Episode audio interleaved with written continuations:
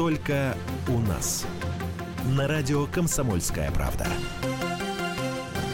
Здравствуйте, люди! В этот дождливый вечер самое время поговорить о литературе, но этим мы, к сожалению, заниматься не будем. Его посмотришь в телевизор и увидишь, что жизнь, к сожалению, иногда бывает страшнее самого, что ни на есть, готического романа. И тем не менее, в нашей студии сегодня уважаемые гости, это корреспондент «Комсомольской правды» Дмитрий Стешин, я, Эдвард Чесноков, и писательница Елена Чудинова, автор резонансного, скандального, там можно очень долго перечислять, перечислять метафорический сравнительный ряд романа «Мечеть Парижской Богоматери», вышедшего 11 лет назад. И, к сожалению, когда читаешь последние сводки из Европы, а иногда и из э, более близлежащих районов, то видишь, что некоторые новости звучат как страницы из этого романа. Ну вот именно об этом, дорогие друзья, я бы предложил нам сегодня поговорить. Возможны ли этноконфессиональные конфликты? Возможно ли они в Европе? И самое главное, мы об этом поговорим в следующих выпусках. Возможно ли этноконфессиональные конфликты в России? 8 800 200 ровно 9702.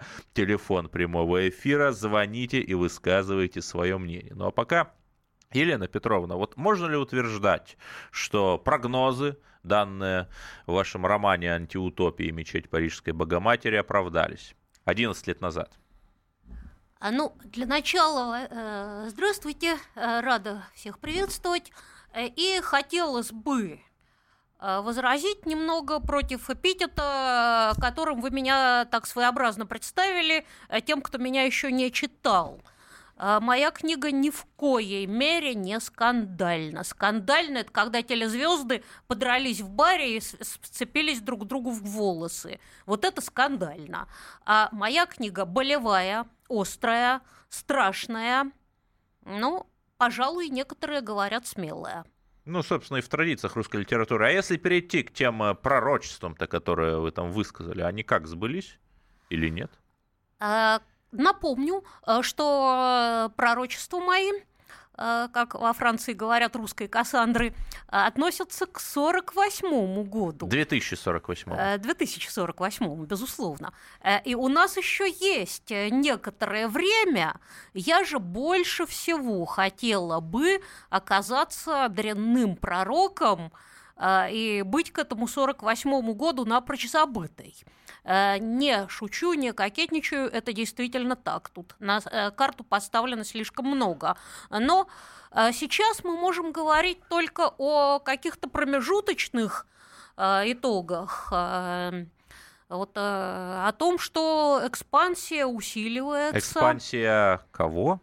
Экспансия иноплеменная, инорелигиозная на европейской, то есть э, христианский континент, на континент христианского генезиса. И? Э, и, в общем-то, с тех пор, э, э, знаете, очень забавно было наблюдать, как люди, которые, не знамо какими словами меня 11 лет назад обзывавшие, постепенно стали озвучивать публично тезисы, которые, в общем-то, у меня сразу прозвучали. То есть конечно, э, процессы идут. Если вот когда моя книга вышла э, в пятом году, э, как раз она совпала, вообще совпадений, мистики всевозможнейшей очень много в этой истории. Она совпала с парижскими бунтами. Но что такое парижский, типичный парижский бунтарь пятого года? Это дешевая военная единица. Это подросток, который вырос как сорная трава. Потом ему там э, в соответствующей мечети экстремисты задурили голову, и он э, пошел хулиганить, но при этом он почти не убивает э, происходит такой вот своеобразный общественный договор. А сейчас? Подождите, угу. я скажу. Угу. Происходит общественный договор. Хулиганы почему-то не убивают, они жгут машины, они громят витрины, а, полиция э, ведет себя достаточно мягко, э, сроки назначаются небольшие, то есть как бы такой вот пар выпускается. Вот это было, это была демонстрация первая силы что вот эти вот, так сказать, силы могут Колосс устроить... пробуждается. Да, а спящий проснулся, э, так сказать, э, хотя он не так уж и спал. Но это была первая заявка о себе, скажем так. И вот э, сравним это с акцией страшнейшей Шарли Эбдо. Это же совершенно другое дело. Э, э, это люди, прошедшие обучение, это дорогая военная единица. Они пытались уйти э, целыми невредимыми, и это убийство. То есть вот мы видим, за, вот, кстати, я уже говорила об этом немножко, я просто сейчас повторяюсь чуть-чуть, мы с Дмитрием год назад говорили в связи с Шарли Эбдо об этом. Сейчас-то еще одна ступенька пройдена. Это уже новое. Кстати говоря, я говорила э, перед э, э, терактом совершенно страшнейшим 13 ноября, я говорила, я еще вот Дмитрий, года. Дмитрий, да, Это Дмитрий Батаклан. подтвердит, что я тогда еще вот ему интервью в вашей газете сказала, будут еще теракты. Ну, видимо, русской писательнице почему-то виднее, чем французскому президенту. Французский президент решил, что от того, что он пройдется по оцепленному переулочку, терактов больше не будет. Вот на той Елена, самой вот у меня, акции памяти. Вот у меня то же самое было. Вот в 2004 у меня вышел первый материал о миграционной проблеме. Мне тоже говорили, они трудолюбивые, они законопослушные. в России. В России, угу. да. К восьмому году поняли, что не трудолюбивые, не законопослушные, никуда уехать не, уезжать не собираются деды воевали. К 16 году в Таджикистане и Узбекистане снесли все последние памятники Великой Отечественной войны и переименовали все улицы. Все такой же вот смысловой тупик. А, и выросло поколение, для которого э, Вторая мировая, а для нас отечественная звук пустой. А, то есть... Э, Все, вот, последняя скрепа лопнула. Средний азиат, вот молодой, он не знает, что это такое. Нам а надо уходить на перерыв. 8 800 200 ровно 9702. Звоните, телефон прямого эфира. И я напоминаю вопрос часа. Чувствуете ли вы угрозу межконфессиональных столкновений в России? С вами Эдвард Чесноков. У нас в гостях корреспондент «Комсомольской правды» Дмитрий Стешин и писательница Елена Чудинова. Только у нас. На радио «Комсомольская правда».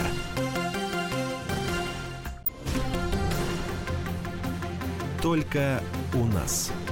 На радио «Комсомольская правда». Прямой эфир продолжается на линии Эдвард Чесноков. У нас в гостях спецкор комсомолки Дмитрий Стешин и писательница, автор резонансного. Я думаю, против этого эпитета вы, Елена Петровна, спорить не будете. Романа э, «Мечеть Парижской Богоматери» Елена Чудинова. И вот, Елена Петровна, правильно ли я вас понимаю, что вы обратили внимание на то, что в последние месяцы тактическая схема терактов значительно изменилась? А я бы сказала, в целом изменилась э, картина экспансии, но теракты, они просто стали наращивать массовость, потому что если э, Шарли Эбдо, это просто вышло новое поколение э, террористов другого качественного уровня, если 13 ноября это массовый теракт, первый массовый теракт, а Ницца – это уже второй массовый теракт, э, то есть тут уже… Нет, ну, было еще в апреле взрыв ну, это в Бельгии. все-таки э, чуть меньше. Да, конечно, если мы всю картину будем, то мы еще найдем. Но вот э, я сейчас о Франции. Угу. Значит, вот во Франции 13 ноября и Ницца. Это все прогнозируемо, это, разумеется, прекрасно организовано все потому что когда там писали в газетах, что этот, э, значит, террорист пребывал в депрессии из-за развода, и, видимо, в порядке депрессии он установил брониров... Э, он установил пуленепробиваемые стекла э, на автомобиль, взятый в прокате. Э, в общем, интересно протекает у некоторых депрессия, но так или иначе, это, безусловно, организованное преступление, продуманное, потому что французы, кстати говоря, до сих пор недоумевают, каким образом в этой закрытой для тяжелого транспорта зоне оказался грузовик. А вот кем организовано это? Кем? А, знаете, а, мы имеем пока а, слишком мало данных, но я предположу всего лишь, понимаете, нам организаторы не докладываются, ни вам, ни мне. Но я предположу, что это идет оттуда, где много денег и радикальные идеи. Ну, я могу э, развернуть. Э, дело в том, что ИГИЛ как квазигосударство не состоялось. Это запрещенная организация. Да, запрещенная. Не, не угу. состоялась. Я общался в 2015 году в декабре с возвращенцами, российскими возвращенцами из ИГИЛ, где им там не очень понравилось. Хотя все признаки государства были. Понятно, что никто не даст от, э, откусить такой кусок э, Ближнего Востока, нефтеносных песков под э, совершенно мрако мракобесное государство с мракобесным мироустройством. И э, эксперты, которые занимаются темой радикального радикального исламизма, они еще в, в начале 16 года говорили, что э, ИГИЛ сменит тактику и пойдет по, по пути, по пути э, единичных терактов, одиночек и э, единичных сетевых ячеек, где концы уже обрублены сразу после задержания или ликвидации как бы вот не, не, исполнителя террориста. Ну вот, собственно, то и мы наблюдаем. Ну, да, безусловно, Ницца, вы правы. А, люди с ножами, которые невозможно отследить, потому что можно взять любой кухонный нож, да? И, да вот в Германии в поезде с топором напал в Баварии. Тоже покупается в любом туристическом магазине. Я не а, представляю, как Европа будет а, бороться. Аб- абсолютно. Ну вот, вот что интересно, о чем я хотела сказать, что э, недавно в Руане, э, буквально вот э, в минувшем июле, Э, э, во второй половине июля, 26 если точнее, э, убит священник, убит во время мессы, убит ритуально, безусловно. Кем убит? Ну, естественно, так сказать, религиозными фанатиками, безусловно. Но, что интересно, Э, значит, э, тут же заговорили в прессе, ну, мы знаем, э, что такое левая пресса, тут же заговорили, что вот это не имеет никакой связи с ИГИЛ, имея, это просто какие-то вот безбашенные, может быть, наркоманы, молодые люди. А вы знаете, вот что самое ужасное в данном случае, господа либералы, вероятно, правы.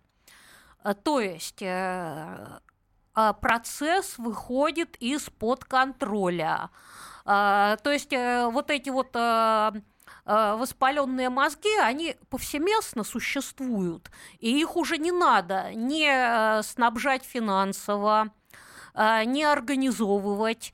То есть вот э, ему Спящие пришло, бомбы. ему пришло в голову, что вот а почему бы не убить Кафира, а самый, самый подходящий для убийства кафир – это священник, потому что это самый ненавистный кафир.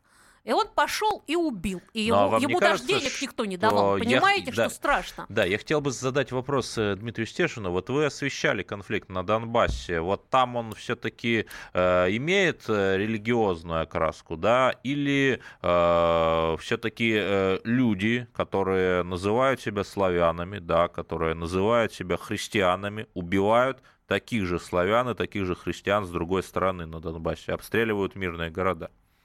Ярко выраженную христианскую окраску православную, причем а, большинство ополченцев, они принадлежат а, к церкви, а, к Украинской православной церкви Московского mm-hmm. патриархата, а напротив против них, супротив, стоят люди, которые исповедуют немного другую форму православия. И, собственно, да, тут есть, есть компонента э, религиозная. Но я понимаю, к чему вы клоните. Вместе с ними воюют и мусульмане, э, на Вот Донбассе.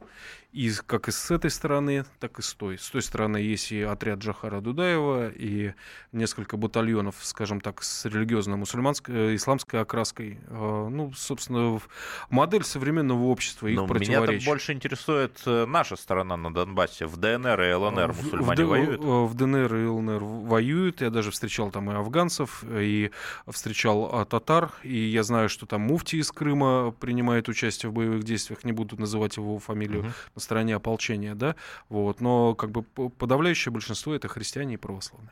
А, Но вы знаете, я бы все-таки не складывала все в одну корзину, потому что э, мне кажется, что э, мы имеем э, на Украине дело с э, конфликтом между э, русским и э, пророссийским э, населением э, и э, псевдоэтносом э, ново- новообразованным. То есть это конфликт скорее вот такого вот идейного порядка, идейно-этнического.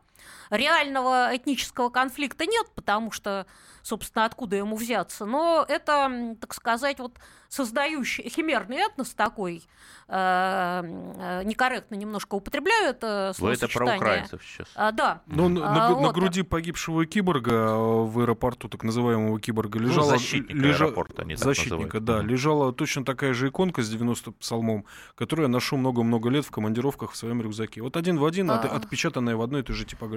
А Вот э, поэтому я бы не стала, вот э, я надеюсь, Дмитрий со мной согласится, что я бы не стала тут э, сводить э, к религиозной составляющей, прежде всего потому, что религия не является в этом конфликте, господа, движущей силой.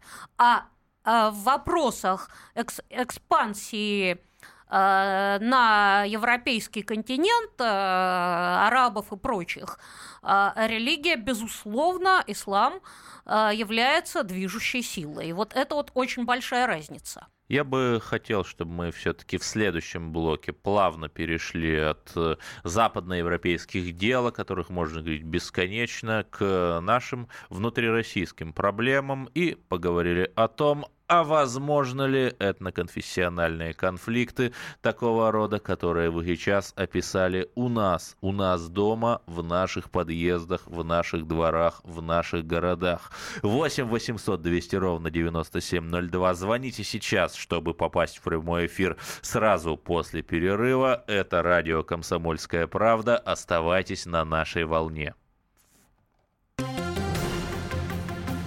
Только у нас. На радио «Комсомольская правда».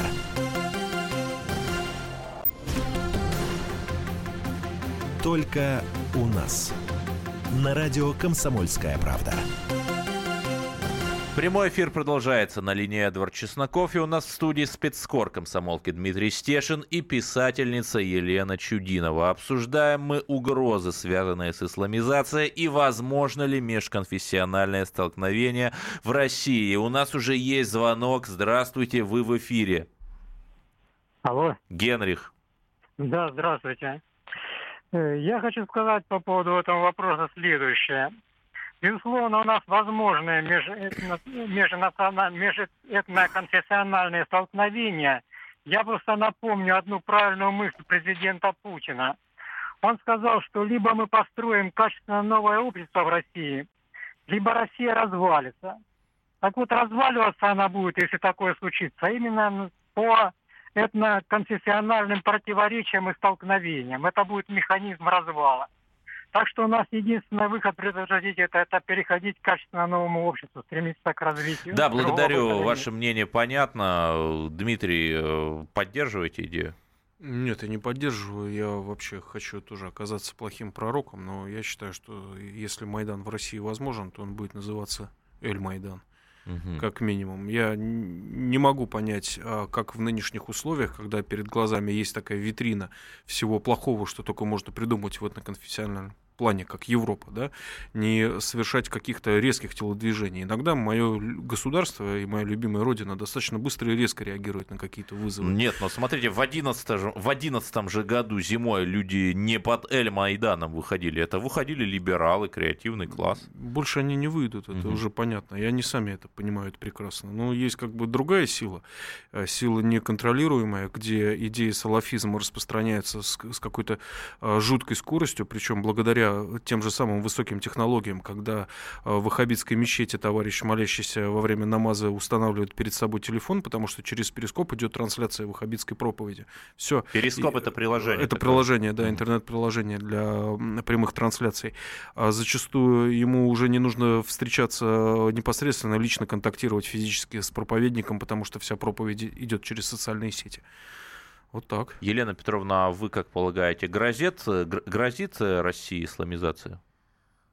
А, ну, помилуйте, при той миграционной политике, которая у нас проводится много-много лет, э, когда фактически совершается э, переселение народов, и вот э, некий господин Тишков заявил, что это нормальное дело со времен палеолита – ну прекрасно, давайте тогда устраним государственные власти и границы, потому что при палеолите их не было. Давайте будем все кочевать, где стойбище тучнее, охота лучше. А если мы держим правительство, если мы соблюдаем границы, то давайте все-таки жить без массовых переселений. Да, народов. у нас есть звонок. Леонид, ваше мнение? Да, я вот в прошлой передаче по поводу исламизации тоже выступал. Я полностью согласен вот с вашими собеседниками. Исламизация идет, и она идет тихо, спокойно, пока без э, столкновений. Ну, правда, были в Таджикистане, я в прошлый раз об этом говорил. И от этого с этим надо просто бороться конкретно, потому что... А у нас нет такой программы. Я вот как-то не вижу. Вот в церковь я мало верю. Любая вера, любой верующий человек, которым уже командует кто-то, чья-то идея. А ну. нужна Но... именно русская идея ради сохранения э, ну, нашего славянского. Ну, единственное, что даже такой титан, как Бердяев и Достоевский, они э, сущность русской идеи сформулировать не смогли. У нас есть еще один звонок. Вы в эфире. Александр. О, здравствуйте. Вот я только что хотел сказать про Украину. Вот Дима Стешин и собеседница тут говорили, там русские с пророссийскими дерутся. Ну, как бы так вот. Я бы вот так вот сказал, что просто благодатную украинскую почву брошены зубы дракона. И они дали очень прекрасные исходы за 25 лет. И вот такой вот итог. Да, ваше мнение понятно. Все-таки спрашивают, это прямой эфир. Да, это прямой эфир. Я хотел бы поставить вопрос по-другому. Вот, конечно, не все, не 100%, да и даже не 50%, но очень значительная часть людей, которые присоединяются к террористам, это люди, которые родились в э, христианских семьях, да, например, Саид Бурятский, у которого славянская фамилия, это его псевдоним был такой известный проповедник. Вот почему они из лона христианства, да, пусть выхолощенного такого, э, секуляризо, секулярного, но все-таки христианство бегут, вот ислам. Почему он для них более предпочтителен? Елена? А, ну, я бы сказала, что проводится определенная совершенно работа.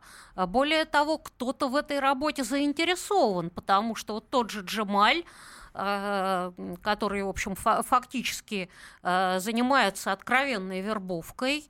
Ну, вот если так посмотреть на все, весь Вы характер... про Гейдара Джемаля? А, да. Почему, собственно говоря, друг Саида Бурятского, а, а, человек, который а, поет такие замечательные дифирамбы э, тому же Басаеву, это же все было, фотографии есть в интернете, все же известно, почему, собственно говоря, вот он э, по-прежнему гость всевозможных студий, Э, кому это нужно? Э, то есть э, идет определенная работа, идет определенная, причем есть же мусульмане, которые э, значительно более в русле э, традиционного на российских территориях ислама. Их не зовут. Зовут Джемаля из кружка Головина и так далее. Но вот я хотел а, сказать, что есть же колоссальное количество мусульман, которые там сражаются на Донбассе, которые поддерживают идеи русского мира. Которые... Есть умнейшие проповедники, вот. умнейшие люди. Мне доходилось Там Раис Сулейманов, общаться. например. Ну, Раис Сулейманов это вообще замечательный совершенно парень. Вот как с этими-то мусульманами быть? То есть вы не боитесь, они, что вот они... рассказывая об исламизации, мы вот этих хороших, нормальных мусульман отпугиваем? А вы знаете, Для молодежи а... они не в мейнстриме. А вы знаете, как какая одна из любимых книг Раиса Сулейманова? Вот ну, догадайтесь ну, на раз. Ну, какая? не знаю. А, а догадайтесь. Мечеть ну, Парижской Богоматери. Ох, вот какой, какой пиар они в, в салафизм сейчас на информационной волне, угу. да? Так что э, с нормальными, извините, Дмитрий, я просто закончу свою мысль, чтобы было понятно, что я не хвастаюсь, я просто э, говорю э, по делу, э, что э, с нормальными людьми мы не поссоримся, понимаете? Э, я говорю о том, вот вы сказали, почему люди идут в ислам. Я говорю потому, что над ними работают и работают над ними так, наши враги. Может быть, потому что, например, православная церковь и христианские силы, они как раз не работают. Как да, с, с какой же стати они не работают? А вот э, возьмите священника Дмитрия Сусуева, убиенного, э, который вел э, такую колоссальную миссионерскую работу именно в среде мусульманской. Что ответили? Чем ответили на слово? На любовь и на слово. Пулей. Э, так что э, христианская церковь работает, но понимаете, у христианской церкви и у ислама совершенно разные задачи. А в чем они разные?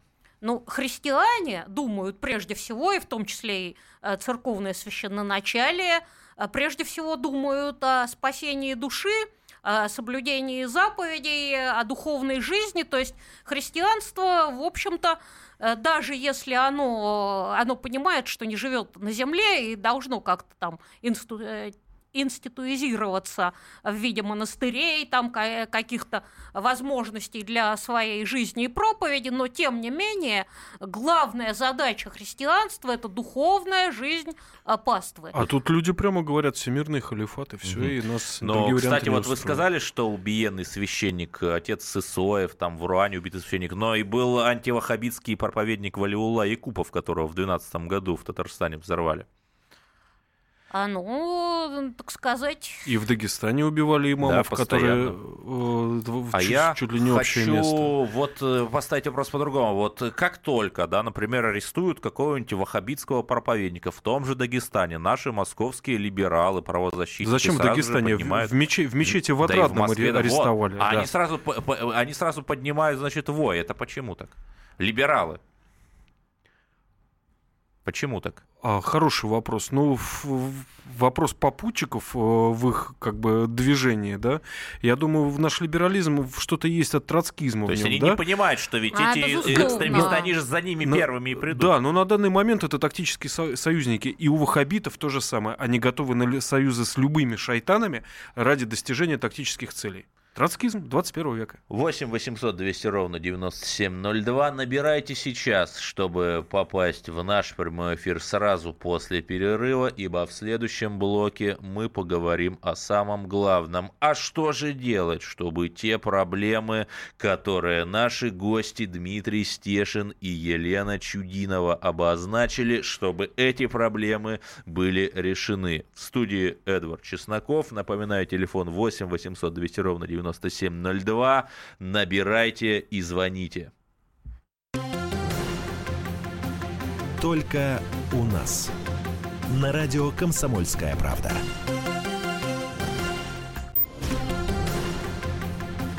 Только у нас.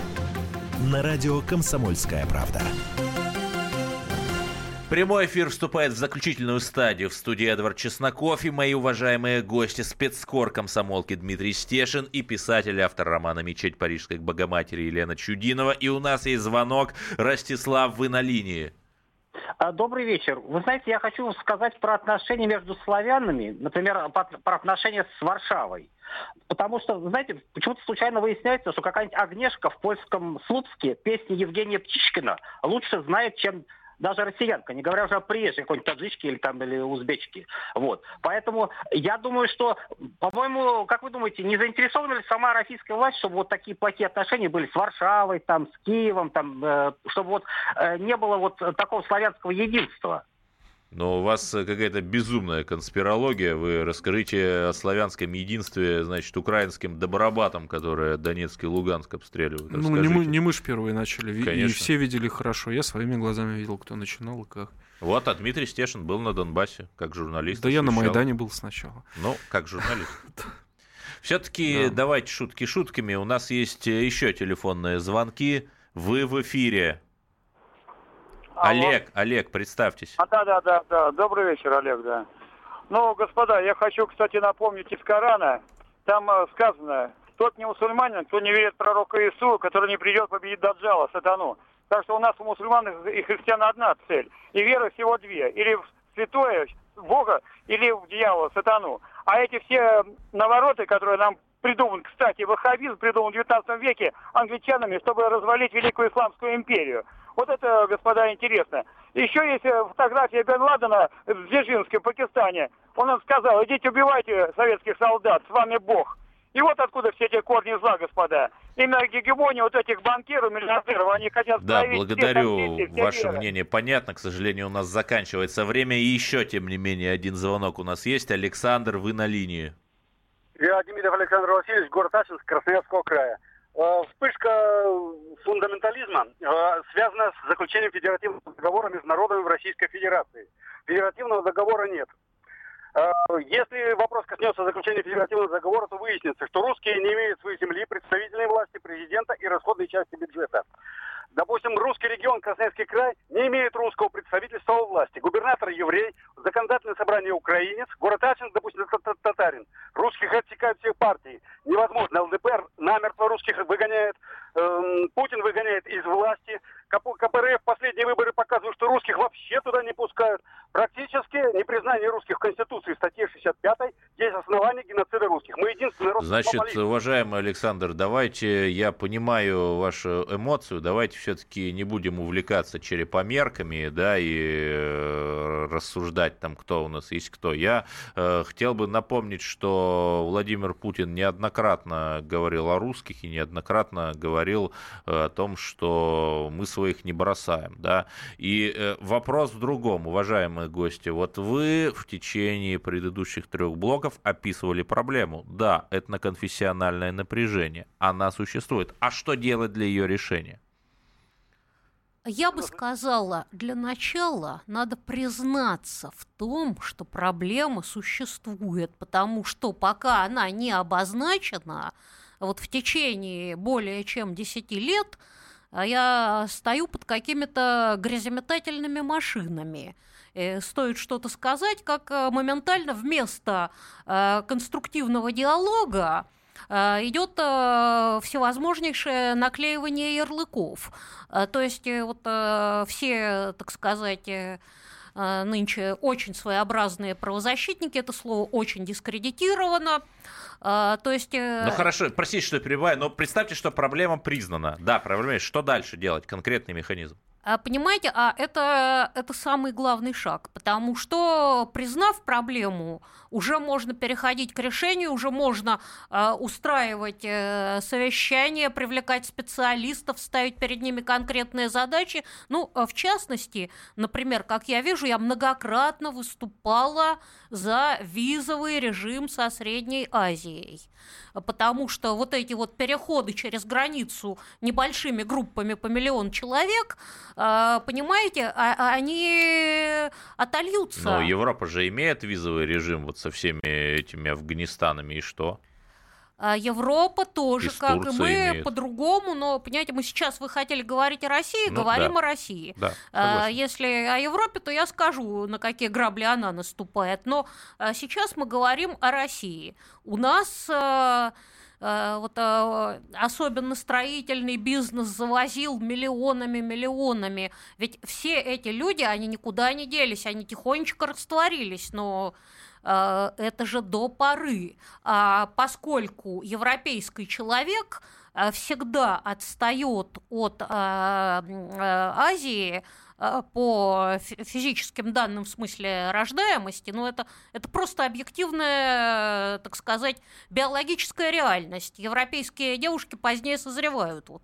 Ну, Хотя то бы есть это. вы предлагаете, а, что вот, стену есть, э, построить? Это же глупость. Я не про... Ну, конечно, я предлагаю глупости. Что же я еще могу предлагать? А, я не предлагаю строить стену. Я предлагаю э, все-таки ввести визовый режим э, и сделать те профессии, э, которые э, биться над тем, чтобы те профессии, которые сейчас являются непривлекательными в глазах наших соотечественников, э, стали э, для них привлекательными, потому что скупой платит дважды. И вот все эти милые дворники нам очень сильно аукнутся. Ну так, извините, и до революции, значит, старевщиками были татары, и вот это эти наши вот были, это были наши были ассирийцы. Ну, а, Ассирийцы за, это. Это вообще народ а, уникальный, спасшийся благодаря Российской империи. А, татары имеют уникальный для исламского народа опыт проживания внутри а, христианского этих народов. То есть о чем вы говорите? А, э, так сказать, э, мы жили очень даже хорошо, но сейчас картина совершенно иная. Не татары ну, к нам приезжают татары, из когда Азии. они заходят в некоторые мечети, они с ума да сходят татары от того, в что ужасе, там происходит. Понимаете, татарин какой-нибудь программист, наш сосед по лестничной площадке, вот он идет в свою мечеть на проспект Мира, и он а там, там уже видит, все на тропе э, Аллаха, в идут. Хорошо, и что Дмитрий, вот вопрос к Дмитрию Естественно, а что делать, вот ваше мнение? Что делать? Меня мусульмане не пугают абсолютно. Я в общей сложности прожил с ними, не знаю, годы и на Ближнем Востоке, и на Северном Кавказе. Меня пугает салафизм, который бешено распространяется в их среде, в, нашей российской уме. Выход только в данной ситуации уже один. Метод Дэн Сиапина или метод Эрдогана. Дать вызреть ваххабитскому заговору, а потом с кровью рубить головы, головки и хвосты. Все. Других вариантов а, нет. Дмитрий, а не слабо им будет нашим? Я надеюсь, что нет. Опыт у нас колоссальный, но вот сейчас бегать по всем конте... мечетям в контейнерах это уже невозможно, к сожалению. Ситуация а, запущена нет, до Ситуация упора. запущена, вот тут я с вами совершенно соглашусь, что э, ситуация запущена просто до предела. Ну, вот я вижу вот такой вариант. Но, тем не менее, вот если сравнить обстановку в Европе и обстановку у нас, вот у нас она более стабильно выглядит. Это с чем может быть связано? Да Он... ладно, э, что стабильно-то, э, так сказать, э, теракты прекратились, но сейчас прекратились. У нас есть, у нас жестко работают спецслужбы, они умеют работать с ваххабитами, салафитами. У нас есть такой сильный противовес, как традиционный ислам, абсолютно пророссийский. Да, этих людей нельзя сбрасывать со счетов, их миллионы и миллионы, они патриоты России. Вот. Пока просто ну, салафизму вот, да, не дали у нас доразвиться. не превратилось-то в какие-то э, погромно-паникерские настроения. Вот все-таки ну, наши... А ну, почему? А почему? Дмитрий сейчас сказал вообще политкорректнейшую вещь. В действительности его не пугает традиционный ислам. Э, меня он, в общем-то, тоже не пугает, потому что я монархистка. Э, для меня идеальная модель – это Российская империя, а там э, наш царь был царем над всеми своими Белый подданными. Царь. То есть, так сказать, сейчас мы говорим о том, что ну вот например, вымещаются э, российские муфтии, вымещаются арабскими. Это повсеместно происходит, идет радикализация, то есть э, э, мы говорим, хотя я категорически против термина исламизм, э, потому что иначе мы все грехи христианства будем списывать на христианизм. Вот давайте не будем играть в эти игры. Нет ни христианизма, э, ни, ни исламизма. Да, но благодарю вас, э, Елена Петровна. К сожалению, наше время подходит к концу. Мы выслушали самые разные точки зрения, и тем не менее я хочу вам напомнить, что соблазн радикальных решений всегда присутствует, но мы должны помнить об опасности, которую он таит.